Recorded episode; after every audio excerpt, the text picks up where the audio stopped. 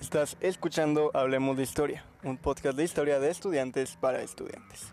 Bienvenidos al episodio número 12 de este proyecto y bueno, después del episodio anterior sobre el 2 de octubre y todo el gran recibimiento que tuvo, estoy muy agradecido por todo el apoyo que ustedes, los escuchas, me han brindado. Espero seguir manteniendo este nivel que se merecen y pues nada, solo quería agradecerles y nada, muchísimas gracias. Se quedan en su podcast.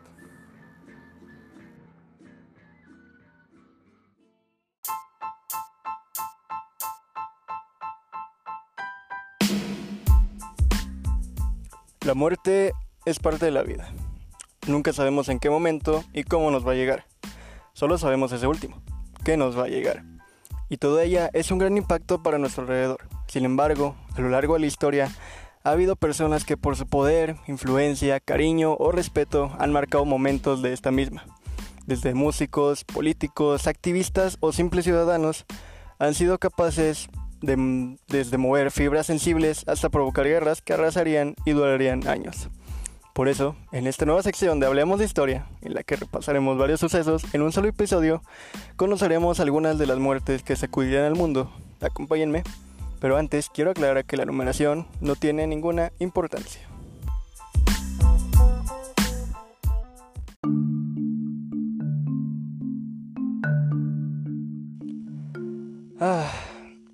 ¿Qué podemos decir de John Lennon que no se haya dicho ya? John Winston Lennon nació el 9 de octubre de 1940 en Liverpool, Inglaterra, hijo de Alfred Lennon y Julie Stanley, pero fue criado por la hermana de esta, Mimi, pues sus padres se separarían cuando él todavía era muy pequeño. Desde corta edad desarrolló un gusto por la música y dones de su adolescencia le regalarían su primera guitarra.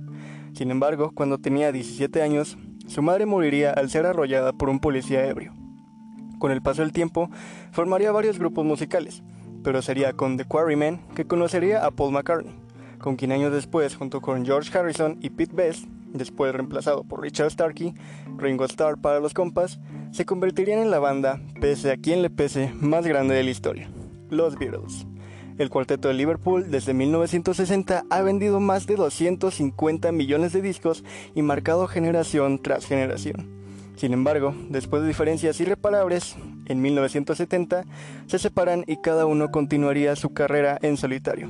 Lennon no perdería el tiempo y para 1971 publicaría su disco Imagine, del que se desprende su mayor éxito que lleva el mismo nombre. A su vez, junto con su esposa, la japonesa Yoko Ono, se sumaría al movimiento pacifista que florecía por estos años. Posteriormente publicaría otros álbumes como Mind Games y Wall and Bridges. Sin embargo, vámonos hasta 1980, específicamente al 8 de diciembre. Ese día John Lennon había salido temprano de su departamento en el edificio Dakota en Nueva York. Había tenido una sesión con la revista Rolling Stone, varias entrevistas y una sesión de grabación para su nuevo disco. A lo largo de la jornada coincidió con algunos de sus fans y seguidores que, como era habitual, lo paraban para pedirle un autógrafo. Uno de estos fans era el joven Mark David Chapman, quien pocas horas más tarde sería tristemente famoso por convertirse en el asesino de su ídolo.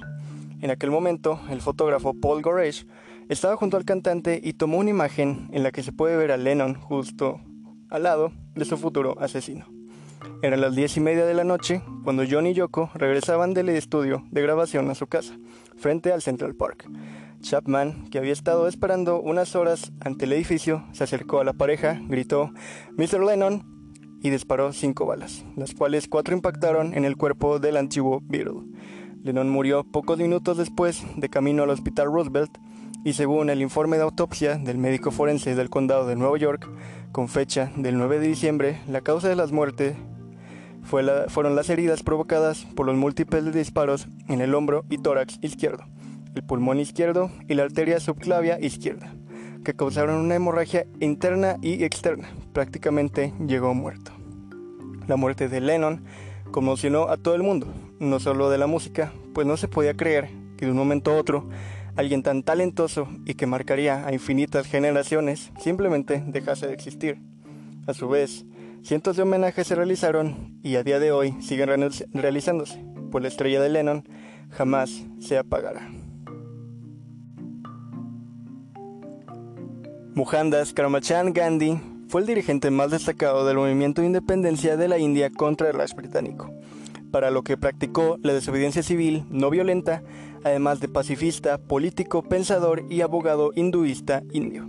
Recibió del Rabindranath Tagore el nombre honorífico de Mahatma, que significa alma grande. Con 18 años se mudó a Londres para estudiar Derecho en la University College London y cuando finalizó sus estudios regresó a Bombay para intentar ejercer como abogado. Pero la sobresaturación de la profesión en aquella época, unida a la falta de experiencia real de Gandhi en los tribunales, le imposibilitaron cumplir tal propósito.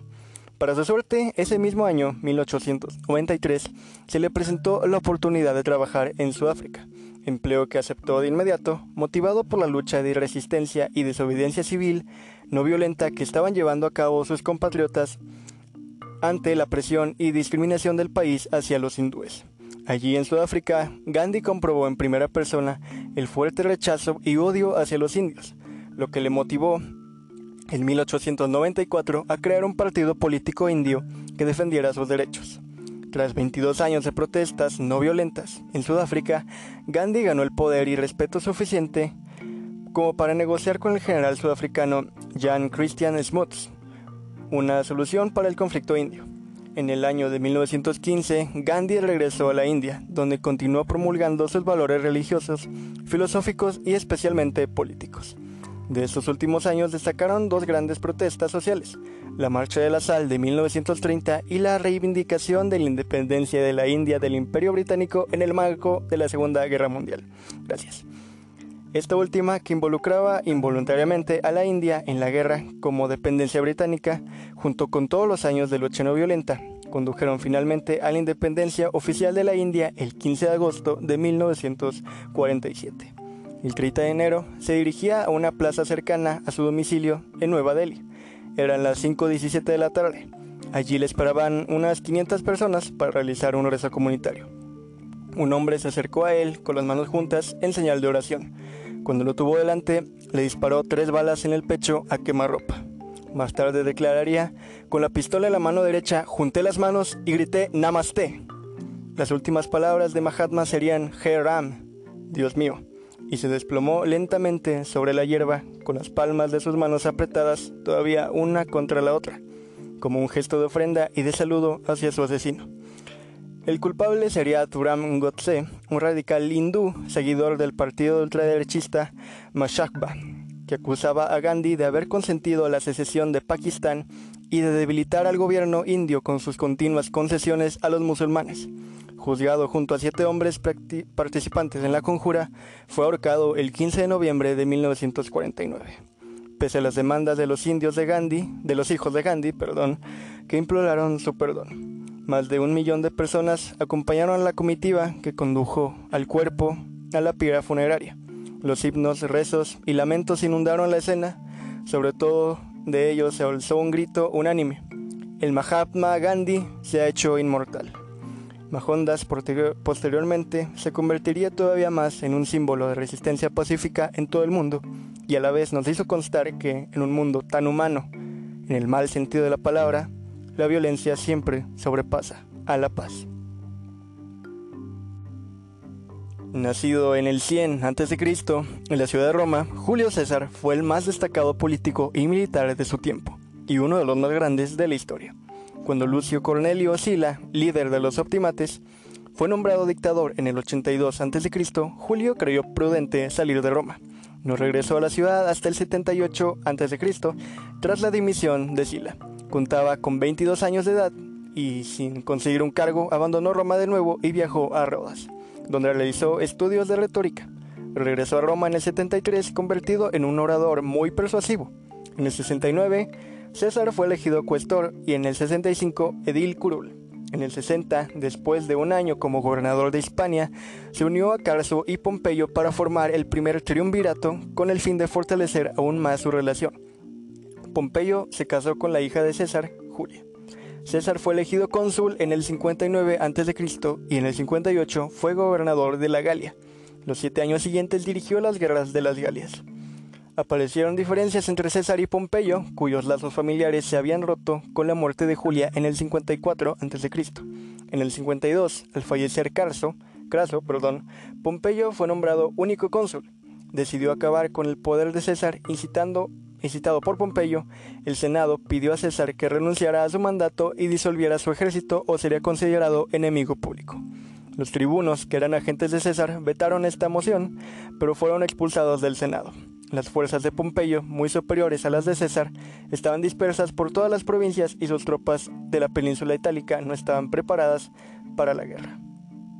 En el año 49, César cruzó el Rubicón, un pequeño río que separaba su, provincia, Gala, Cispalina, de Italia y se dirigió hacia el sur. Pompeyo huyó a Brindisium y desde ahí a Grecia. En el periodo de tres meses, César controló toda la península itálica y sus fuerzas tomaron Hispania y el puerto clave de Masilia en Francia. César se convirtió en dictador hasta ser elegido cónsul en el 48 a.C. En Grecia destruyó las fuerzas de Pompeyo en Farsalia. Destruyó a Egipto donde fue asesinado. César visitó Egipto, instaló a Cleopatra, hija del fallecido eh, rey Ptolomeo XII como reina, y en el 47 sometió Asia Menor y regresó a Roma como dictador. El poder de César era su posición de dictador vitalicio. También fue nombrado cónsul por 10 años en el año 45 y recibió la inviolabilidad de los tribunos. Además, como sumo sacerdote, fue jefe de la religión del Estado, pero sobre todo tenía el mando de todos los ejércitos. En las provincias eliminó el corrupto sistema de impuestos y patrocinó el establecimiento de colonias de veteranos y amplió la ciudadanía romana. Sin embargo, el 15 de marzo del 44, acudió al Senado sin más protección que la compañía de sus colaboradores más cercanos. Antes de que diera comienzo la reunión senatorial, un grupo de conspiradores lo rodearon. Lucio Tilio Simber, que había servido a las órdenes del César, le reclamó que perdonara a su hermano, que se encontraba en el exilio. Mientras el dictador romano trataba de calmar al grupo, Simber tiró de la toga de César y mostró su hombro desnudo. Era la señal acordada. Casca sacó su daga y le apuñaló, pero solo fue capaz de arañar el cuello del dictador. Según algunas versiones, César agarró los brazos de Casca y forcejeó con él intentando desviar la daga. El general romano no solo se defendió por unos segundos de los ataques, sino que fue capaz de sacar un afilado punzón y herir a varios hombres, al menos dos, incluido a Bruto, en su muslo. Tras el ataque de Casio, los otros conjurados se unieron a la lucha propinando a César numerosas estocadas y tajos. Solo dos senadores de los presentes trataron de ayudar al dictador, pero no consiguieron abrirse camino. Sin que sea posible de comprobar, puesto que las fuentes presentan distintas versiones, Marco Bruto fue uno de los últimos en acuchillar a César, con una herida en la ingle, y al que habría dirigido el famoso Tú también, hijo mío, con 23 puñaladas en su cuerpo, aunque solamente una mortal, Julio César se cubrió la cabeza con su túnica púrpura en un último esfuerzo por mantener la dignidad y cayó desplomado junto al pedestal de la estatua de Pompeyo, su máximo rival.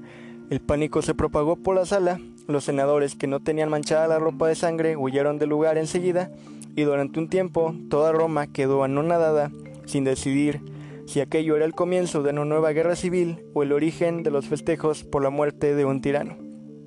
Julio César marcaría un antes y después en la historia de Roma y del mundo de esos años.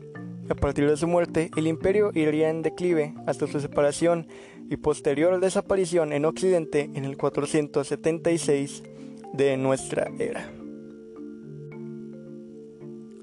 Franz Ferdinand, Francisco Fernando para los compas, nació en la ciudad austriaca de Graz el 18 de diciembre de 1863. Era hijo del archiduque Carlos Luis y sobrino de los emperadores Francisco José y Maximiliano de México. Pertenecía a la Casa de Habsburgo, la cual había gobernado durante siglos el Sacro Imperio Romano y a su sucesor a partir de 1806, el Imperio Austriaco y finalmente al Imperio Austrohúngaro. El 24 de junio de 1914, el archiduque estaba de visita junto a su esposa, Sofía Chotek, en la ciudad de Sarajevo, en la provincia de Bosnia-Herzegovina, que en ese entonces pertenecía al, imperio austro-húngaro. La visita, sin embargo, no era vista con buenos ojos. Para muchos era incluso una provocación. Entre estos estaba un grupo de jóvenes nacionalistas serbios que luchaban para que Serbia recuperara la provincia de Bosnia-Herzegovina. Varios de ellos salieron a la calle y se mezclaron entre la multitud a esperar el paso de la caravana imperial. A eso de las 10 de la mañana comenzó el caos. Nedjelko Kabrinovich, uno de los jóvenes conspiradores, lanzó una granada contra el carruaje descapotado en el que iban Franz y Sofía. El artefacto, sin embargo, rebotó en la parte de atrás y al explotar hirió a varios miembros del séquito y a espectadores del desfile. La pareja imperial resultó ilesa, pero su equipo de guardia insistió en que cancelaran el recorrido. Franz, sin embargo, decidió un nuevo plan, ir al hospital para visitar a un oficial que había resultado herido, antes de continuar con la programación del día. Este cambio de planes generó confusión entre los conductores que encaminaban al convoy por calles en las que aún estaban ubicados los conspiradores. Uno de ellos era Gabrielo Príncipe, un joven de 19 años que se topó con la caravana. El carro de la pareja real pasó a solo metros de Príncipe y allí el joven supo que era su momento. Con una pistola le disparó a Francisco Fernando en el cuello y a Sofía en el abdomen. Sofía murió en el auto, mientras Francisco Fernando murió poco después al llegar a la casa del gobernador. Este atentado fue la excusa perfecta para hacer estallar nada más y nada menos que la Primera Guerra Mundial, que a la postre se cobraría aproximadamente 20 millones de víctimas. George Floyd era un ciudadano estadounidense nativo de Houston, Texas, donde había asistido a la escuela preparatoria Yates, de la cual se graduó en 1993. El 25 de mayo de 2020, Floyd, sospechoso de pagar una factura de 20 dólares con dinero falso en Minneapolis, Minnesota, el agente de policía Derek Chauvin sujetó con su rodilla el cuello de Floyd durante casi nueve minutos mientras él gritaba una y otra vez, no puedo respirar. Los hechos ocurrieron de esta manera. Todo comenzó el 25 de mayo de 2020, poco después de las 8 horas hora local, cuando un empleado de Good Foods, una tienda de abarrotes en Minneapolis, reportó a la policía un billete falso de 20 dólares.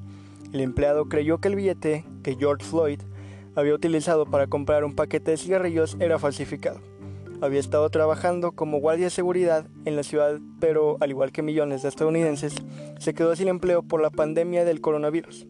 Floyd era cliente habitual de Cup Foods.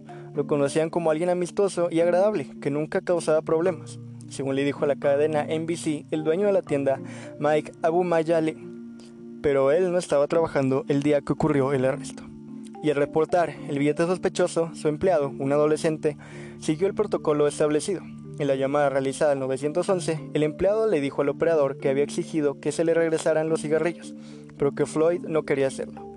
Según se lee en una transcripción de la llamada publicada por las autoridades, el empleado indicó que el hombre parecía, entre comillas, borracho y que, entre comillas, no estaba en control de sí mismo, señala la transcripción. Poco después de la llamada, aproximadamente a las 8.08, dos agentes de policía llegaron al lugar Floyd estaba sentado con otras dos personas en un auto estacionado a la vuelta de la esquina. Después de acercarse al auto, uno de los agentes, Thomas Lane, sacó su arma y le ordenó a Floyd que mostrara las manos. Lane, expresan los fiscales, colocó las manos sobre Floyd y lo sacó del auto. Posteriormente, señalan, Floyd se resistió activamente a que lo esposaran, cosa que se desmiente en los videos de seguridad. Pero una vez esposado, Floyd se mostró conforme mientras Lane le explicaba que estaba siendo arrestado por, entre comillas, utilizar moneda falsificada. Fue cuando los agentes trataron de meter a Floyd en el auto patrulla, cuando comenzó el forcejeo.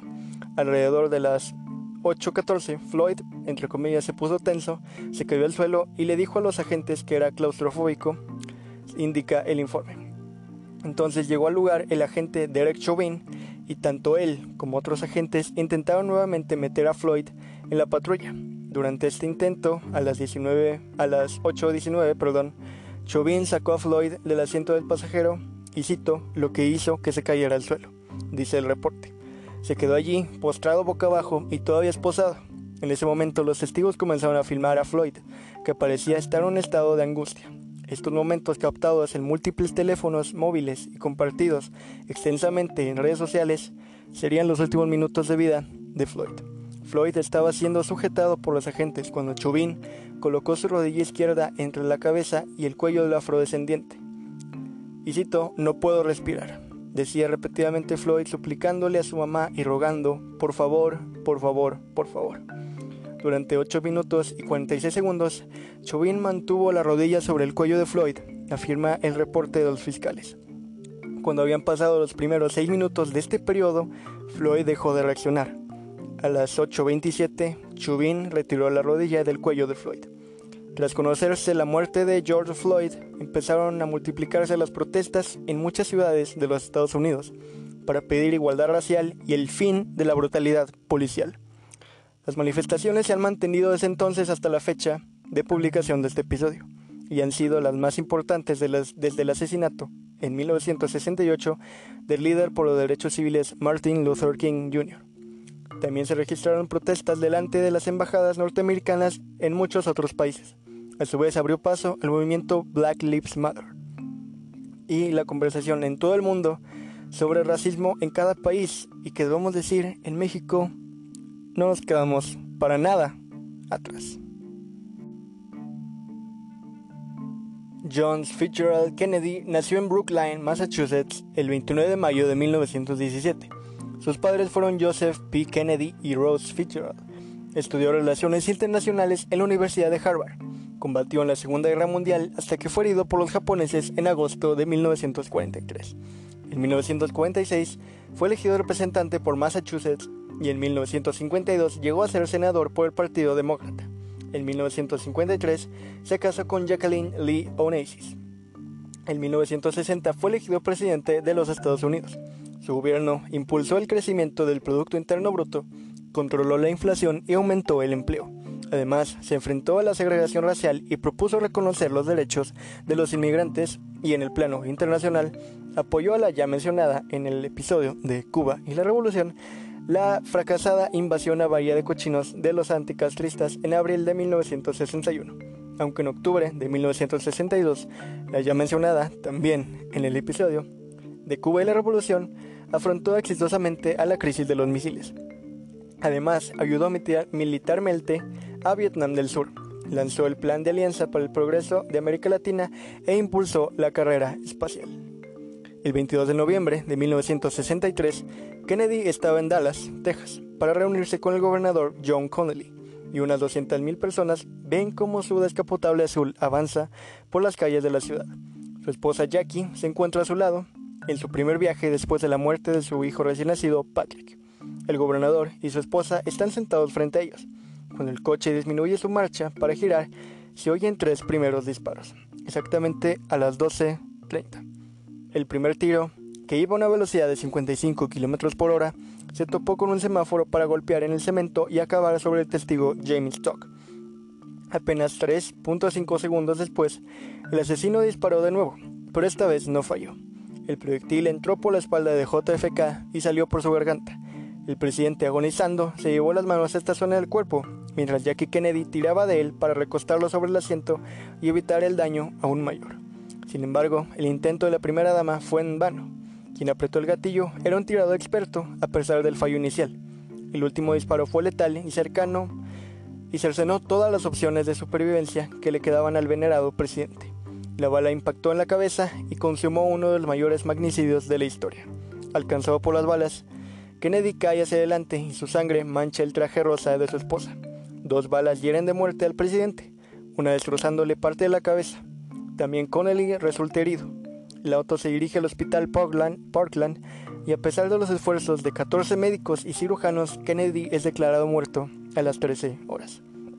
Minutos después del asesinato, Lee Harvey Oswald fue detenido como autor material del mismo, pero las pesquisas y los procedimientos de las mismas están ocultas bajo una capa gruesa de oscuridad sobre la que aún no se ha podido arrojar un mínimo haz de luz. A través de los años se han revelado cientos de teorías sobre este acto, desde que fue la magia, desde la que fue la mafia, hasta que fueron los comunistas. Sin embargo, nada quita que marcaría un hito en la historia estadounidense y occidental.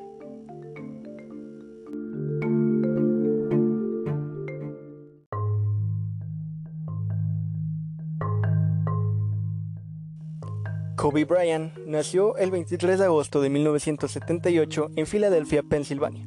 Fue el hijo menor tras sus hermanas Shaya y Sharia de Pamela Cox Bryant y de Joe Jellybean Bryant. Es jugador de Philadelphia Sixers. Los Charlotte Hornets seleccionaron a Bryant procedente del Instituto Lower Merion de Filadelfia en el draft de la NBA de 1996, pero fue traspasado inmediatamente a Los Angeles Lakers. junto con Shaquille O'Neal, Bryant llevó a su equipo a la consecución de tres campeonatos de la NBA entre el 2000 y 2002. Tras la salida de O'Neal, Kobe lideró la clasificación de máximos anotadores de la liga en 2006 y 2007 y logró varios récords en ese periodo. En enero de 2006 anotó 81 puntos ante los Toronto Raptors, la segunda mejor anotación de la historia por detrás de los 100 puntos de Will Chamberlain en 1962. El 7 de mayo de 2008 fue nombrado MVP de la temporada 2007-2008 de la NBA. Después de perder las finales de 2008, ayudó a los Lakers a, la obtención de otros dos campeonatos consecutivos en 2009 y 2010, donde ganó ambas ocasiones el premio Bill Russell al MVP de las finales de la NBA. En la actualidad, Bryan ocupa el cuarto lugar en la lista de máximos anotadores de la NBA, solo superado por LeBron James, Karl Malone y Kareem Abdul-Jabbar. Brian era, junto con este último, el jugador que más veces había sido elegido parte del mejor quinteto de la temporada, con 11 selecciones. Asimismo, era el segundo con más convocatorias, con 18, al All-Star Game de la NBA, solo por detrás también de Abdul Jabbar. Se retiró el 13 de abril de 2016, al final de temporada regular donde su equipo no clasificó a los playoffs, en un partido contra el Utah Jazz en el cual encesaría 60 puntos, siendo este un récord para el jugador en el último partido de su carrera, convirtiéndose también en el máximo anotador en un juego en aquella temporada, superando a Anthony Davis por tan solo un punto. El 18 de noviembre de 2017, sus camisetas con los dorsales 8 y 24 fueron retiradas por los Lakers, siendo la primera vez en la historia de la liga que a un jugador le retiran dos números en el mismo equipo. El 26 de enero de 2020, mientras pilotaba su helicóptero, se estrelló en el condado de Los Ángeles, California. Iba en compañía de su hija Jana, de 13 años, y ocho personas más. El sheriff del condado de Los Ángeles, Alex Villanueva, se negó a confirmar las identidades a rueda de prensa hasta que hayan sido identificados oficialmente por los forenses. Los bomberos recibieron la primera llamada que avisaba de que un helicóptero se había estrellado a las 9.47 el accidente se produjo en la una colina en la zona de Calabazas, una localidad de alto poder adquisitivo del noroeste de Los Ángeles, cerca del número 4200 de Las Virgenes Road. El helicóptero era un Siloski S-76 del 91. El diario Los Angeles Times informaba que el helicóptero despegó a las 9.06 del aeropuerto John Wayne en el condado de Orange, al sur de Los Ángeles, donde vivía Brian. El helicóptero se dirigía siempre, según los medios locales, a la academia de baloncesto Mamba Sports Academy, fundada por Bryant, que se encontraba en Thousand Oaks, cerca de Calabazas. No hay confirmación oficial. La agenda de la academia muestra que el equipo tenía un partido este domingo, ese domingo, a las 2 de la tarde.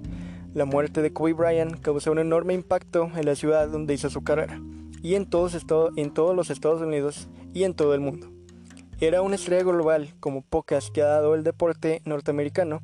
Como ya mencionamos, jugó 20 temporadas de la NBA con los Angeles Lakers. Se le conoció por el sobrenombre de la Mamba Negra. Fue el jugador más joven de la historia en lograr un fichaje en la liga profesional a los 17 años, en el 96, como ya mencionamos. Ganó 5 campeonatos y marcó una época junto a los jugadores como Shaquille O'Neal y Pau Gasol. Es el cuarto mayor anotador en la historia de la liga, recientemente superado por LeBron James y hace dos años ganó un Oscar por un documental sobre básquetbol. Estrellas de la ciudad comenzaron a tuitear fotos suyas con Kobe y mensajes de dolor. Entre los primeros, Snoop Dogg, Rube Lowe y Jamie Foxx. La noticia también causó un enorme impacto en el mundo del deporte. Pau Gasol, que compartió su camiseta en Los Ángeles con Brian, escribió: Más que destrozado, mi hermano mayor, no puedo, no puedo creerlo. El FC Barcelona, que Brian era un deportista ejemplar cuya figura trascendió las pistas de baloncesto, y el Real Madrid se refirió a Brian como leyenda del baloncesto y del deporte mundial. Kurt Donald Cobain nació en Washington el 20 de febrero del año 1967, hijo de Wendy Elizabeth Brandenburg y Donald Leonard Cobain. Cuando cumplió seis meses de edad, su familia decidió mudarse a la ciudad escocesa de Aberdeen. Eh, de niño empezó su afición por la música. Dos de sus canciones favoritas eran Hey Jude de los Beatles y Motorcycle Song, compuesta por Arlo Guthrie. También era fan del grupo Ramones. La vida de Kurt Cobain cambió a los nueve años, cuando sus padres decidieron divorciarse. Llegó a odiar a sus padres, según confesaría él años más tarde en una entrevista. Empezó viviendo con su madre, pero después de un año se volvió a mudar a Washington para vivir con su padre. Siendo adolescente sufrió bullying por parte de sus compañeros de clase, no solo en la escuela, a también lo acosaban en la calle. El regalo más especial de su vida se lo hizo su tío a la edad de 14 años, una guitarra que había adquirido en el centro musical Rosebeer. Desde entonces, y desde ese momento, Kurt intentó formar grupos musicales con los amigos para interpretar canciones de grupos musicales de la época como Led Zeppelin o ACDC. Estando en secundaria conoció a Chris Novoselic, con el que practicaba ocasionalmente en el segundo piso de un salón de belleza que era propiedad de la madre de Chris. De Chris, perdón. Unos años más tarde, Kurt le intentó convencer para que formaran un grupo musical. Después de meses pensándole, pensándoselo, finalmente Chris Novoselic aceptó su propuesta. Las bases del grupo Nirvana ya estaban asentadas. En los primeros años, Kurt y Chris tuvieron que cambiar con frecuencia de baterista. Dale Crover, Aaron Burkhardt y Chad Kenning fueron solo algunos de los muchos nombres de esta lista. Finalmente, a finales del año 1990, se les unió Dave Grohl como baterista. Con él sí tendrían el éxito esperado. Firmaron un contrato con una gran discográfica. El primer álbum que sacaron con dicha discográfica fue Nevermind. Ni las expectativas más halagadoras consideraban que superarían las 500.000 copias vendidas. Se equivocaban. El 11 de enero de 1992, el álbum se coló en la cima de ranking que elabora la revista Billboard llegando a desplazar a Dangerous del mismísimo Michael Jackson, Jackson perdón, del top 1. Por aquel entonces ya habían superado las 12 millones de copias vendidas. El éxito de Nevermind les llevó a realizar numerosas giras por todo el mundo. Sin embargo, durante la primera promoción del álbum, Kurt Cobain tuvo algunos momentos en los que comenzó a tambalearse e incluso a desmayarse. Los medios pronto se hicieron eco de la noticia. Dichos problemas eran causados por adicción a la heroína, el 24 de febrero de 1992, se casó con Courtney Love, con la que había mantenido una relación de noviazgo durante un solo año. Dicho matrimonio estuvo marcado por el problema de violencia, drogas y alcohol. En 1994, Kurt Cobain fue ingresado de urgencia en un hospital de Roma. A pesar de que todos los rumores indicaban que era un intento de suicidio, la versión oficial dio por hecho que había sufrido un accidente. El 5 de abril de ese mismo año, Kurt se atrincheró, en una habitación sobre el garaje de su casa en Seattle. Colocó un taburete contra la puerta y se encerró a escribir una carta de despedida. Se había quitado ya su gorra de cazador que usaba para que la gente no lo reconociera y sacó entonces de una caja de tabaco Tom Moore su parafernalia de drogas y se inyectó tres dosis de heroína. Había ya bebido cerveza y fumado cigarrillos. Colocó en el suelo dos toallas, sacó su billetera y dejó a la vista su licencia de conducir para que pudieran constatar su identidad. Se acomodó en el piso y apoyó sobre el pecho su escopeta calibre 20. El cañón apuntaba directo a su barbilla, con el pulgar jaló el gatillo y fue un disparo certero. Fue recién, el 8 de abril cuando un electricista, Gary Smith, encontró el cuerpo de Cobain, quien entonces llevaba ya varios días reportado como desaparecido. Smith había acudido a la casa de Cobain a instalar un sistema de luces de seguridad y aunque no le abrieron cuando llamó a la puerta, decidió comenzar su labor. En una de las habitaciones creyó ver un maniquí sobre el suelo con una escopeta sobre el estómago, pero en realidad era el cuerpo del cantante. En ese momento terminó la vida del atormentado héroe, cantante, voz de una generación de jóvenes que vieron en su banda, Nirvana, un grito de rebeldía contra la sociedad que los juzgaba. Con apenas tres álbumes de estudio, la banda registraba ventas de más de 30 millones de copias. Pero más allá del mito, Cobain era un tipo insosteniblemente sensible. Se manifestó contra el machismo, el racismo, la homofobia y ante las incluso sobre las críticas de muchos de sus fans. Bromista y humilde que no se odiaba a sí mismo, sino que se le daba, sino que no se daba ninguna importancia, pero que la acabó teniendo. Ok, sé que el siguiente caso no sacudió al mundo entero, pero sí a todo un país. Considero importante mencionarlo. Hijo de Luis Colosio y Ofelia Murrieta, Luis Donaldo Colosio Murrieta nació el 20 de febrero de 1950 en Magdalena de Quino, Sonora. Obtuvo la licenciatura en Economía del TEC de Monterrey y una maestría en Economía Regional en la Universidad de Pensilvania. Ingresó a las filas del Partido Revolucionario Institucional en 1979 y paralelo a su carrera política impartió clases en la Universidad Nacional Autónoma de México, la UNAM, el Colegio de México, el Colmex y la Universidad Anáhuac, donde conoció a Diana Laura Riojas, quien fuera su esposa. En 1982 obtuvo un cargo en la Secretaría de Programación y Presupuesto, encabezada entonces por Miguel de la Madrid Hurtado. Tres años más tarde, en 1985, ganó la Diputación Federal por Sonora y asumió la presidencia de la Comisión de Programación, Presupuesto y Cuenta Pública de la Cámara de Diputados. Según la organización César Camacho, para 1987 fue designado oficial mayor del Comité Ejecutivo Nacional del PRI. Sin embargo, un año le bastó para convertirse en su dirigente nacional y ocupar un escaño como senador federal. Bajo su liderazgo, el PRI obtuvo la mayoría de escaños y curules en Cámara de Diputados y el Senado durante las elecciones federales del 18 de agosto de 1991, de acuerdo con el histórico del Instituto Federal Electoral. En ese mismo año, el presidente Carlos Salinas de Gortari, quien fuera su padrino al ingresar al partido, lo incorporó al gabinete federal como secretario de Desarrollo Social. El 28 de noviembre de 1993, Colosio se afianzó la candidatura del PRI a la presidencia de la República y dejó en el camino a sus compañeros Manuel Camacho Solís y José María Córdoba Montoya. El momento catártico de su carrera política llegó el 6 de marzo de 1994, cuando en el Monumento a la Revolución pronunció un discurso con el que exigió la modernización del PRI a partir de las exigencias de la historia y los pobres del país. Sin embargo, el 23 de marzo de 1994, Colosio llegó a Tijuana para realizar eventos de proselitismo y según versiones de periodistas que cubrían la campaña del futuro presidente, el acto en el barrio popular de Lomas Taurinas no estaba en la agenda principal. Aproximadamente a las 4 de la tarde, el candidato Colosio estaba llegando a la explanada de la colonia de Lomas Taurinas, la que tres meses más tarde llevaría su nombre, para ofrecer un mitin a más de 4.000 personas. Sin demasiada seguridad, el candidato sonreía, saludaba y se abría paso entre la gente que se amontonaba para entregarle una carta, saludarlo, abrazarlo o simplemente verlo. Una hora, 12 minutos más tarde, recibía dos disparos, uno de ellos en la cabeza que lo mataría. El asesino solitario, como lo llamaron, a Mario Burto, fue quien accionó el arma dando muerte al candidato. Menos de 10 minutos después del atentado, la ambulancia arribó al Hospital General de Tijuana, ubicado a poco más de 5 kilómetros de Lomas Taurinas. A las 5.20, el candidato ingresó inconsciente al área de urgencias, en paro respiratorio pero con pulso. De inmediato lo transfirieron a quirófano y cito, se realizaron diversas maniobras encaminadas a tratar de salvar la vida del paciente, pero médica y clínicamente era imposible por la gravedad de la lesión en la cabeza, no así la lesión que presentaba en el abdomen. No obstante todos los esfuerzos humanos y médicos que se realizaron, falleció el licenciado Colosio.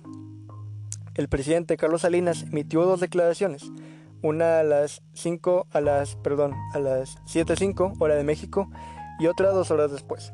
En la primera dijo que había enviado a su médico personal y a un especialista para auxiliar a los médicos que trataban al candidato, así como al Procurador General de la República para coadyuvar en la investigación. En el segundo comunicado confirmó el fallecimiento. Colosio era visto en aquellos años como el único político que podía hacer prosperar al país pero fue asesinado. Aunque la verdad nunca lo sabremos, aunque lo que sí es que en el candidato se veía una luz de esperanza que podía cambiar al país, a un país que por más de 55 años había sido y continúa, pero con otros nombres y otros colores, desangrado por una dictadura perfecta. Es innegable que en Colosio existían otros valores diferentes al PRI de esos años, y pienso que eso fue a lo que llevó que fuera silenciado. Y es que él mismo lo había dicho. Yo veo un México con hambre y con sed de justicia. Martin Luther King Jr. nació el 15 de enero del año 1929 en Atlanta, Georgia. Era el primer hijo de un reverendo llamado Martin Luther King, de quien heredó su nombre. Hasta los 12 años vivió con sus padres, abuelos, hermanos, tías y tíos y otros, y otros residentes en una casa victoriana de dos pisos que estaba muy cerca de una parroquia que era propiedad de su padre y de su abuelo. A los 15 años entró en el Morehouse College y fue nombrado ministro baptista a los 17 años. En 1951 se graduó en el Crowther Theological Seminary y allí empezó a conocer las ideas del nacionalista indio llamado Mahatma Gandhi. las cuales dejó que le influyeran y se convirtieron en su propia filosofía pacifista. A partir de allí, Martin Luther King decidió luchar por la defensa de los derechos civiles, siempre con una lucha pacifista y sin opción a la violencia ni la opresión. En 1955 participó en una protesta contra el racismo de los transportes públicos. Durante esa protesta fue arrestado y encarcelado, destruyó en su hogar y recibió muchas, pero muchas, amenazas de muerte. Aún así la protesta tuvo éxito y Martin Luther King empezó a ser un líder muy respetado. En 1963 empezó una campaña a favor del derecho de votar de los ciudadanos negros y de acabar con el racismo y conseguir una mejor educación y mejor alojamiento. Durante esa campaña fue arrestado varias veces. El 28 de abril de 1963, 200.000 personas lo oyeron pronunciar su famoso discurso I Have a Dream en contra del racismo que estaba presente en su país. Martin Luther King salió a varios partidos estadounidenses que iban en contra de la guerra de Vietnam y en el año de 1964 se le otorgó el Premio Nobel de la Paz. Pero ni sus, ni sus ideales ni sus mensajes pacifistas fueron suficientes para detener el avance violento de otros grupos como Panteras Negras, que pretendían conseguir cambios utilizando la violencia. En marzo del año 1965 encabezó una manifestación de miles de defensores de los derechos civiles que recorrieron casi 100 kilómetros desde Selma hasta Montgomery. A finales de marzo de 1963, King se dirigió a Memphis, Tennessee, para apoyar a los trabajadores afroamericanos de los sanitarios públicos, representando a la AFSCME local 1900, 1799. Habían estado en huelga desde el 12 de marzo para lograr aumentar sus sueldos y lograr un mejor trato.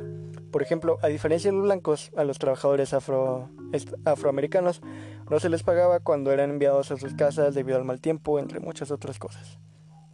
El 3 de abril, King regresó a Memphis y se dirigió a un conjunto de personas dando el discurso titulado I've been to the mountain top en Mason Temple. El avión de King se retrasó debido a que se hicieron amenazas de bomba en contra de él, Martin Luther King fue abatido de un tiro en la cabeza por un francotirador mientras saludaba a sus seguidores desde el balcón del motel Lorraine, acompañado por sus colaboradores, entre los que se encontraban el reverendo Jesse Jackson. Tenía 39 años. El atentado provoca estupefacción en la nación y es el inicio de graves desórdenes e incendios que se extienden a otros estados, lo que arroja un resultado de cerca de 50 muertos.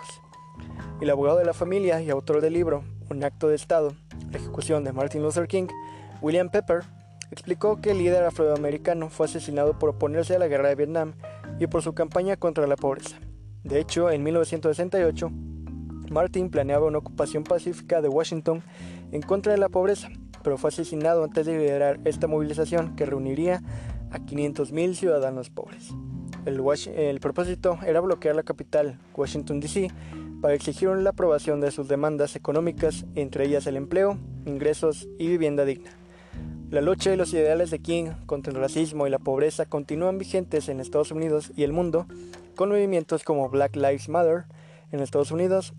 La desigualdad racial y la pobreza siguen siendo una realidad palpable. Asimismo, los afroamericanos son más propensos a recibir sentencias 20 veces mayores que sus pares blancos de acuerdo a la Comisión de Sentencias de Estados Unidos. A esto se le añaden los numerosos asesinatos de jóvenes negros por parte de la policía que aún no han sido penados con la ley. ¿Le suena algo? Luther tenía un sueño, pero alguien que no estaba de acuerdo lo despertó.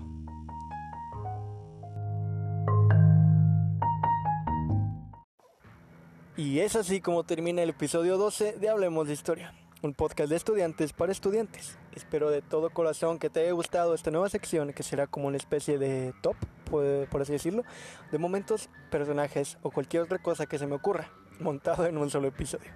No olvides seguirme aquí en Spotify, en Anchor, en Google Podcast o en donde quiera que estés escuchando esto. Recuerda que también estamos en Instagram, en donde me puedes encontrar como arroba Hablemos Podcast, podcast con doble T, donde estaré subiendo las imágenes de referencia para entender mejor cada episodio y me puedes comentar sugerencias de temas por algún otro episodio futuro. Créeme que todo lo tomo en cuenta y lo agradezco. En fin, yo soy Alex Martínez. Muchísimas gracias por haberme escuchado. Nos vemos el siguiente episodio. Podemos ir en paz. No olvides hacer tu tarea, ser feliz, lavarte las manos y recordar que siempre, pase lo que pase, si nosotros haremos, ellos arderán con nosotros. Cuídate mucho. Bye.